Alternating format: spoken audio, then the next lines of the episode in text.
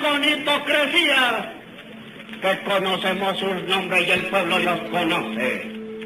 Y saben que esas pequeñas minorías se defienden mutuamente por encima de sus ideas para defender sus intereses en contra de los intereses del pueblo que trabaja, en contra de la clase media y en contra de la clase trabajadora.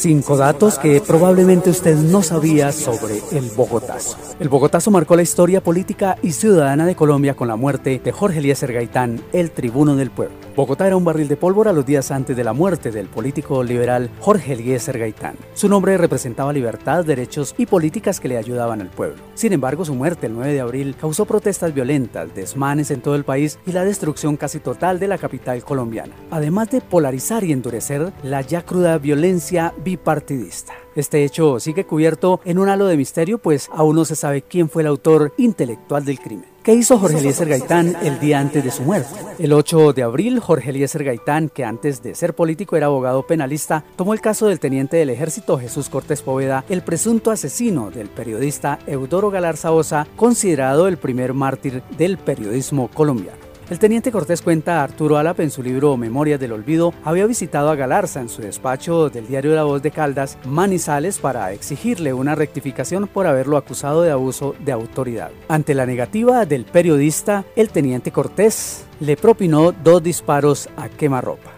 Rápidamente el caso llegó a Bogotá bajo la excusa de garantizarle un juicio justo a Cortés. Sin embargo, los registros de la Corte Penal y el historiador Alape concluyen que la defensa de Gaitán tuvo más oratoria que argumentos, por lo que el militar quedó libre a pesar de tener todas las pruebas en su contra. El caso se diluyó al día siguiente con la muerte de Gaitán. Sin embargo, 10 años después, en 1958, un juez de Bogotá condenó al teniente a 10 años de cárcel por el asesinato del periodista en Manizales. La novena conferencia panamericana no se detuvo. A principios de abril de 1948, varios delegados de toda Latinoamérica se reunieron en Bogotá en la novena conferencia panamericana en la que también estaba presente, curiosamente, el joven Fidel Castro. A pesar del Bogotazo, los delegados que se quedaron en el Hotel Granada en el centro de la ciudad se escabulleron por la madrugada al Colegio Gimnasio Moderno en el norte de Bogotá. Contra viento y marea, los líderes de la conferencia terminaron su misión el 30 de abril de 1948. Gracias a esta reunión fue la conformación de la Organización de los Estados Americanos OEA, como existe hoy. La aprobación del Tratado Americano de Soluciones Pacíficas y la Declaración Americana de los Derechos y Deberes del Hombre que siguen vigentes.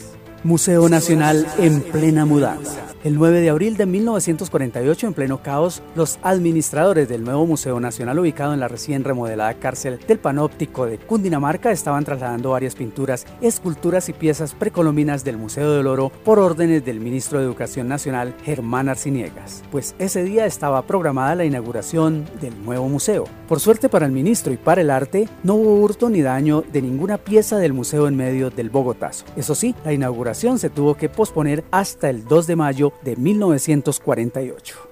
Gaitán permaneció 40 años enterrado en la sala de su casa.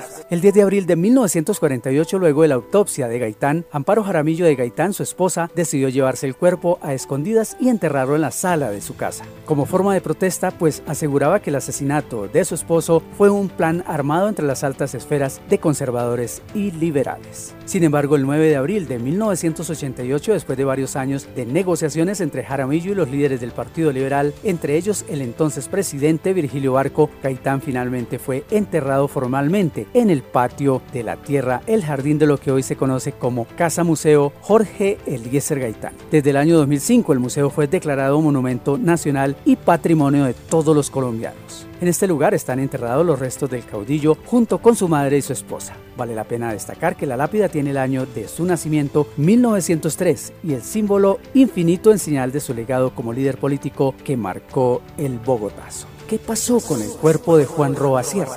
Luego de asesinar a Gaitán, Roa fue linchado por la multitud, arrastrado y abandonado frente al Palacio Presidencial. Allí juntaron a todos los muertos que dejaron las protestas a su paso y que posteriormente metieron en volquetas rumbo al cementerio central. Una vez allí, el periodista Felipe González Toledo identificó a Roa por ser el único desnudo y con dos corbatas en su cuello. González contó que había visto a Roa en marchas y manifestaciones en la ciudad.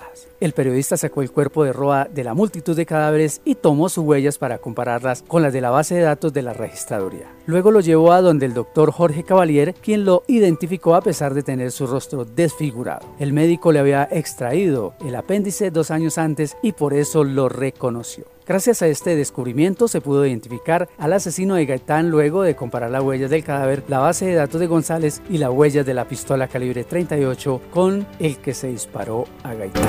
Vale la pena resaltar que además del bogotazo por la muerte de Jorge Eliezer Gaitán en forma sistemática con la presunta participación de fuerzas del Estado, se han perpetrado hechos que pudieron dar origen a un colombianazo, con los asesinatos de Luis Carlos Galán Sarmiento, Jaime Pardo Leal, Bernardo Jaramillo Osa, Carlos Pizarro León José Antequera, Manuel Cepeda Vargas y Jaime Garzón Forero, hombres que con sus ideales pudieron haber cambiado para bien la historia de Colombia.